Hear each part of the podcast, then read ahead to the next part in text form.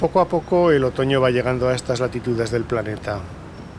Un planeta lleno de sonidos, de mensajes que muchas veces pasan desapercibidos a los oídos despistados de esos humanos que van de aquí para allá absortos en sus pensamientos. No prestamos suficiente atención al mundo sonoro que nos rodea. En las ciudades aún existen islas sonoras donde poder descubrir el canto de un grillo, el gorjeo de un pájaro, la lluvia contra el suelo. En esta edición de Con dos orejas vamos a intentar destapar tus oídos para que descubran nuevas sensaciones. Vamos a pasear con Susana Caprara para que nos hable de La cosa preciosa. Lo haremos en inglés, te avisamos. Aprovecharemos para descubrir su trabajo binaural y escucharemos algunos de sus proyectos más relevantes. Daremos una vuelta a Internet para ver qué oportunidades de formarnos en el mundo de lo sonoro y creativo tenemos cerca o lejos de nosotros esta temporada. Nos acercaremos al proyecto binaural de una emisora pública, la NPR norteamericana. Y terminaremos, como suele ser habitual, con un paseo binaural. En esta ocasión lo dejamos como sorpresa. Es momento de ponerte los auriculares, sentarte en tu sillón e incluso cerrar los ojos, porque... A partir de aquí, escucha lo mejor con auriculares. Con dos orejas. Radio binaural.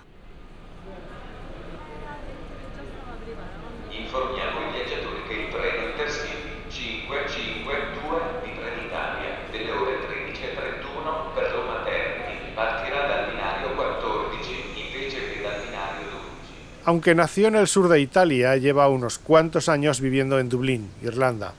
Su trabajo se centra, entre otros temas, en la sonorización de instalaciones museísticas, producciones radiofónicas de creación y audio performances. Pero Susana Caprara es, sobre todo, la responsable de un proyecto sonoro donde la binauralidad y la creación sonora son ejes principales de su trabajo. Y nos hemos venido aquí, al campo, para charlar con ella y que nos cuente quién es, qué es esto de la cosa preciosa, bueno, y lo que nos vaya surgiendo en esta charla campestre. Lo vamos a hacer en inglés, que es el idioma que ella utiliza habitualmente. No os importa, ¿verdad? Hey, what's up, Susana? Nice place to walk and talk. Uh, please, uh, tell me who you are and why are you working in something like sound creativity? Well, I'm a sound artist from Italy. I come from the south of Italy, um, specifically from Basilicata, which is a region down south, south of Naples, not very well known, very unspoiled and beautiful, and a place that not many people travel to, unfortunately. But that is sort of coming back now, and it's being rediscovered, which is good. And for a large part of my adult life, I've lived uh, in Ireland, specifically in Dublin and I love Ireland. I consider it my second home at this stage. It's very hard to even define home, but I often get confused putting a label on mm. Italy and Ireland. Uh-huh. I started my work uh, in sound after working professionally in theatre, so I came to sound. Uh, because I was searching for a different way of telling a story. I felt that my experience with theatre had given me everything that I had been looking for. I felt a bit stuck. I didn't feel like that experience was going to give me anything new. So I took a break, and sound came to me while I was in Basilicata actually. And I was in my father's uh, small village, and I was sitting outside in the evening, and it was extremely quiet. This place is in a national park, so it's very remote as well. And as I was sitting there, I could hear all the individual elements in the soundscape making their way up the hill, really, you know, from the single little car circling around the street, the cowbells, the odd person talking, the sounds of the street lamps, even. And together they told the story mm-hmm. so clearly yeah. and in such a powerful, emotional way that I was blown away immediately. And um, I found that I immediately had to go and research what this could potentially be. And I discovered a whole world of sound art uh, that was out there, and it was just great. um, it was Im- immediately I felt like it was a great match, not just from a creative point of view, but even from a personal point of view, because I'm actually an introvert and I find that theatre can be quite challenging in that respect, but sound just perfectly matches with my my moods and my, my need to be on my own and I guess my being my doing my, my best work when I'm on my own. Although I'm not, you know, I, I enjoy collaborations too, but I find that um, I just really relish my time on my own. So I find that that just suited me perfectly. So that obviously came came much later, but it's just the realization that a story can be told with through sound was something that was so new and so exciting. Uh, after spending so much time in theatre, where everything is, where stories told through costumes, through sets, through people, through words, um, it was wonderful to strip it down. Everything was just stripped bare, and it was still rich, actually, probably richer in the imagination that theatre could ever be. So, and I'm not this in theatre, I still love theatre, but I just found that it was just this sort of exciting, challenging, experimental medium that I was looking for. Now we can find you on the net under a web called La Cosa Preziosa. What's that? So La Cosa Preziosa in Italian is the precious thing. I think it's the same in Spanish. At the time when I started, I picked this alias because I was working with endangered environments and I was interested in collecting sounds from uh, threatened natural environments. And my focus shifted with time, so it's not obviously not just focused on that now, and it's it's much broader in, in scope. Uh, although I'm still interested in that aspect of, of sound recording. The name, I decided to stay with this name because that also refers to sound in itself as a, a sense, as something that is is overlooked, is often overlooked, is something that we don't explore fully, especially in society today, and and that it is precious and that offers a huge amount to those who pay attention and to to those who really listen. So I decided to stick with that. For many people, sound is everything that come into our ears, but it's much more. What means to you the word sound? That's a difficult question, of course. Uh, from the point of view of physics, obviously vibrations traveling through the air, but so much more than that, of course. I think that sound, more than any art form, probably has the opportunity to really whisper in the ear of who's listening and communicate so directly and so physically uh, and spiritually with the audience. And I think that's such a wonderful aspect of what we do that often we don't maybe explore quite fully. It's such an incredible vehicle for um, for a creative message. But also, it doesn't have to be about any message at all. Of course, it can just be purely about sound and about the textures of sound, about the weight of sound, and about the inherent beauty of what experiencing sound is. In society today, we're just constantly conditioned to think that the visual is the primary medium uh, for interpreting life or experiencing life, and obviously isn't. And it's important that I think artists have an important role to play in showing the diversity and beauty of what can be experienced beyond the visual. Yeah, your career is wide and successful. You have a lot of projects over your shoulders, and now you're involved in a bunch of news. Which of all of them may be your favorite? Yes, I am involved in quite a few things, but I think it's quite difficult to just pick a favorite or just even define what is favorite. I think the Secret Soundscape Club, which is the monthly dispatch of miniature sounds that I do, is quite dear to me because it's something that I it's just a very intimate exchange that I have with the people that listen on the other end and it's something that I deliver every month and has to be fresh and new every time and it keeps me on my toes and I really really like that whole process and in terms of larger scope projects uh, probably the latest one I've been involved in um, I'm still currently involved in is uh, called Invisible Histories and it's a collaboration between myself, a dancer and choreographer, Mary Wycherley, and a sculptor, Rory Tagney.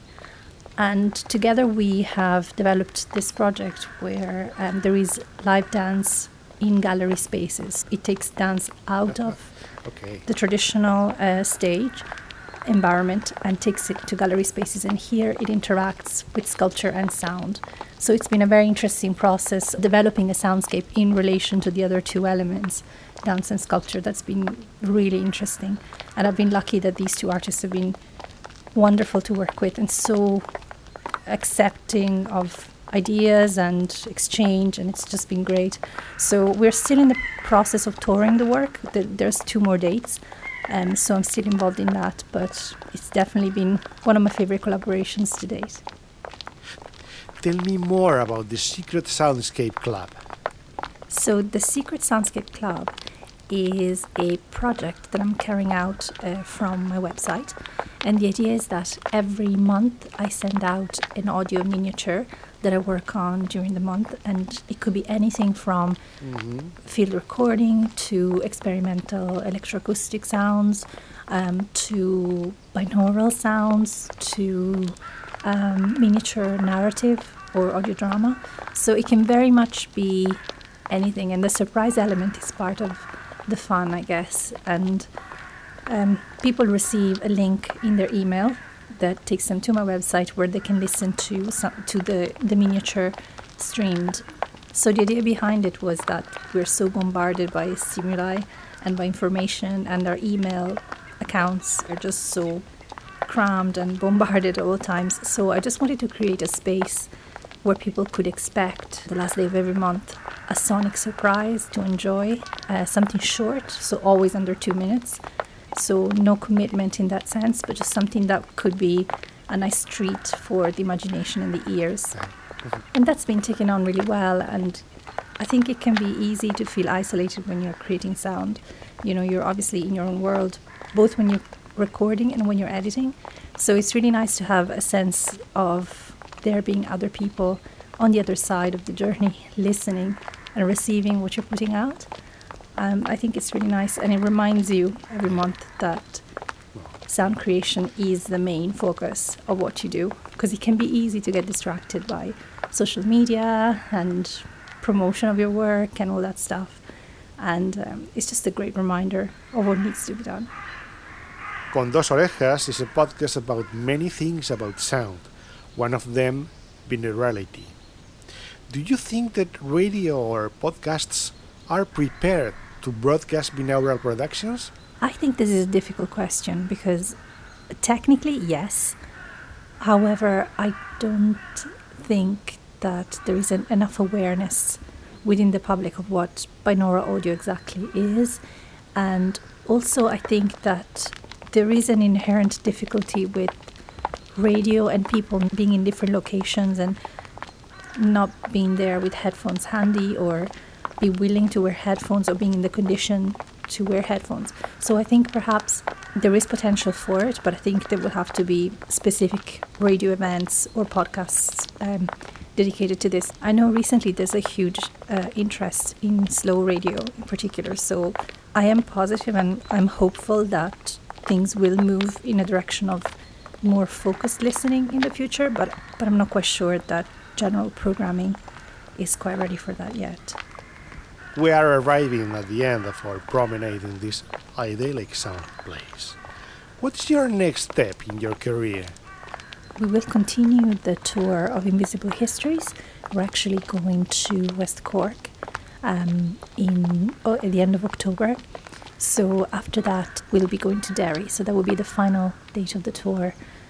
So after that, I think um, it will be time to start working on something else. At the moment, I'm I've um, I've started sort of research and very early stages on a couple of new things. So we'll see we'll see where that goes. Thank you very much, Susana. We meet you at La Cosa Preciosa.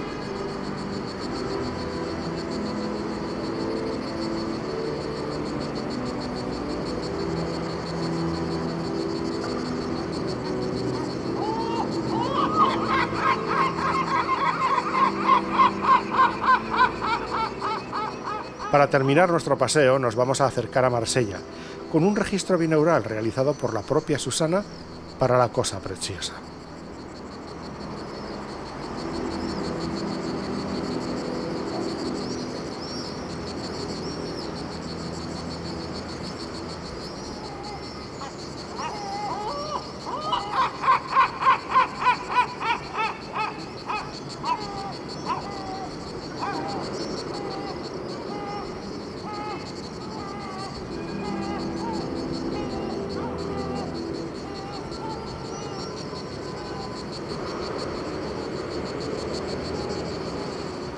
Tendremos oportunidad de escuchar alguna otra pieza binaural de Susana al final del programa. Ya os avisamos. Con dos orejas. Radio Binaural.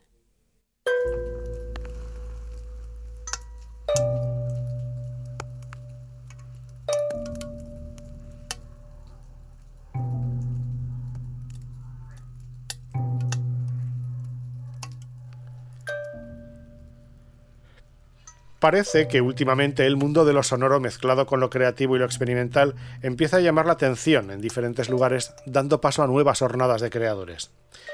Gracias al empuje de personas como Juanjo Palacios, Colin Black y otros, se están abriendo oportunidades de formación que pueden atraer a más de un creativo. Os vamos a dar aquí hoy algunas referencias, no son todas las que hay, desde luego, por eso os vamos a pedir que cualquier información o noticia relacionada con el mundo de lo binaural, la creatividad y las nuevas tendencias sonoras nos la hagáis llegar a través del correo electrónico. Apunta. info Estaré encantado de daros voz. El Centro de Arte y Creación Industrial de Gijón, más conocido como La Laboral, tiene abierta convocatoria para albergar residencias artísticas de investigación y o producción de artistas asturianos o residentes en Asturias. Tenéis de plazo hasta el 1 de octubre para presentar la candidatura si reúnes, lógicamente, los requisitos. Mucha más información en laboralcentrodearte.org.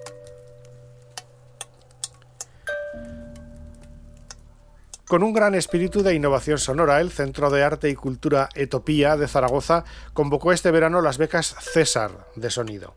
A ellas han accedido dos proyectos que van a merecer nuestra atención. Una sola canción, tres formas de hacer música de Jorge Verges abarca, por medio de una sola canción y utilizando un poema como hilo conductor, tres formas de hacer y afrontar la música, a capela, clásica y experimental. El segundo proyecto, Nuevos Horizontes, de la Asociación Cultural Resonar, que retoma la ficción sonora para renovarla y adaptarla al siglo XXI, creando nuevas sensaciones en el oyente. Para ello utilizará nuevas tecnologías sonoras para crear una historia de ficción científica. Estaremos atentos a estos proyectos que deben ver la luz antes de final del 2018 en la web de Etopía y en resonar.org.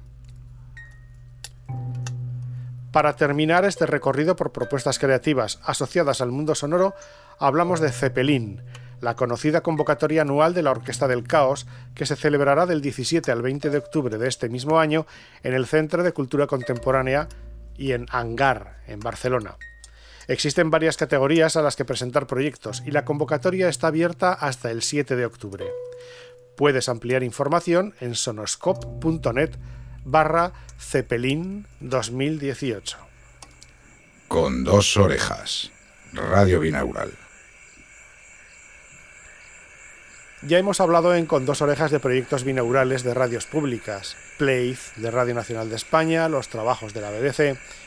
En esta ocasión nos detenemos brevemente en la NPR, la radio pública estadounidense.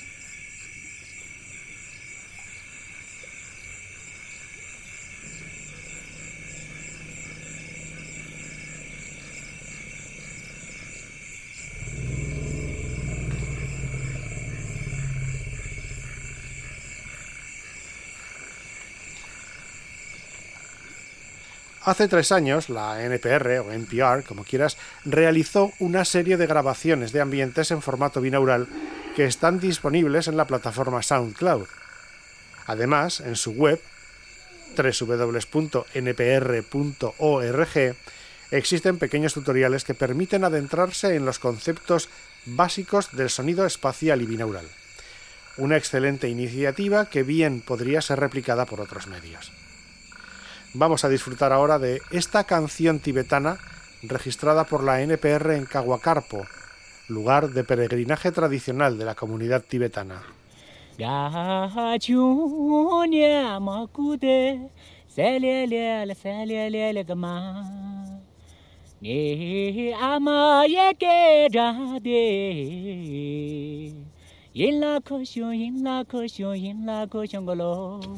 南开高地，古登，喂切切，那喂切切，那个，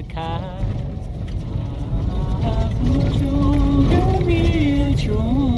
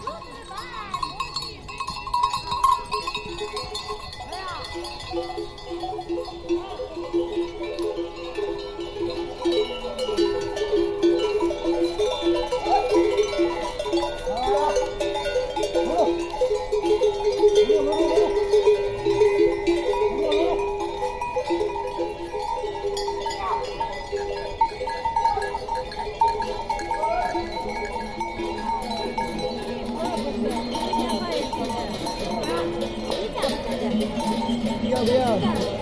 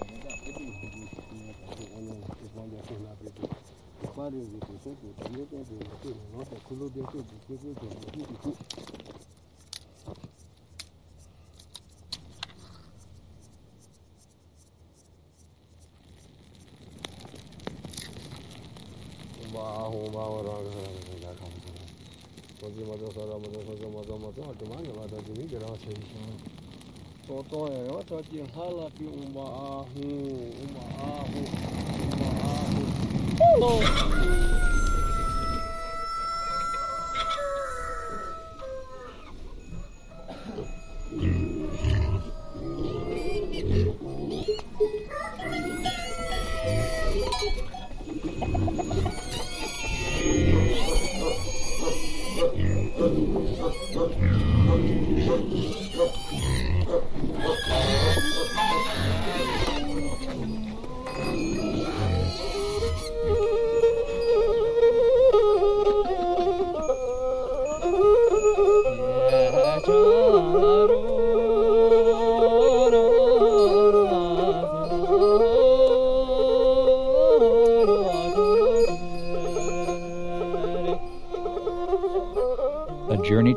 Province, recorded and produced by NPR's Bill McQuay for the NPR National Geographic series, Radio Expeditions. Reports on new conservation plans in western China air Monday and Tuesday on NPR's Morning Edition.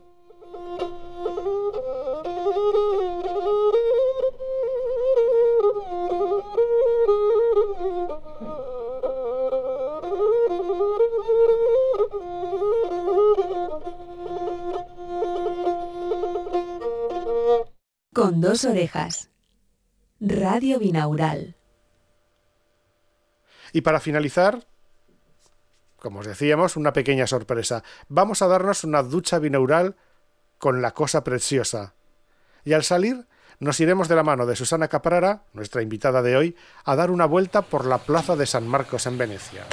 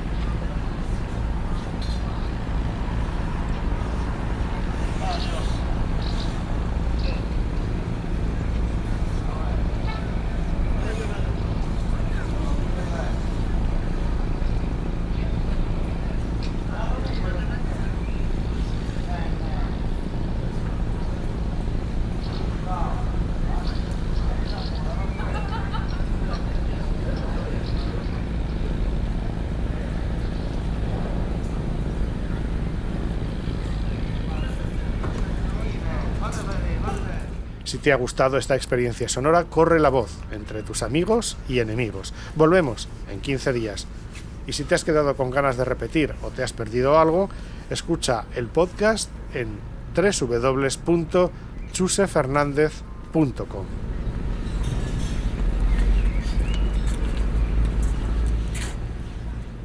Con dos orejas.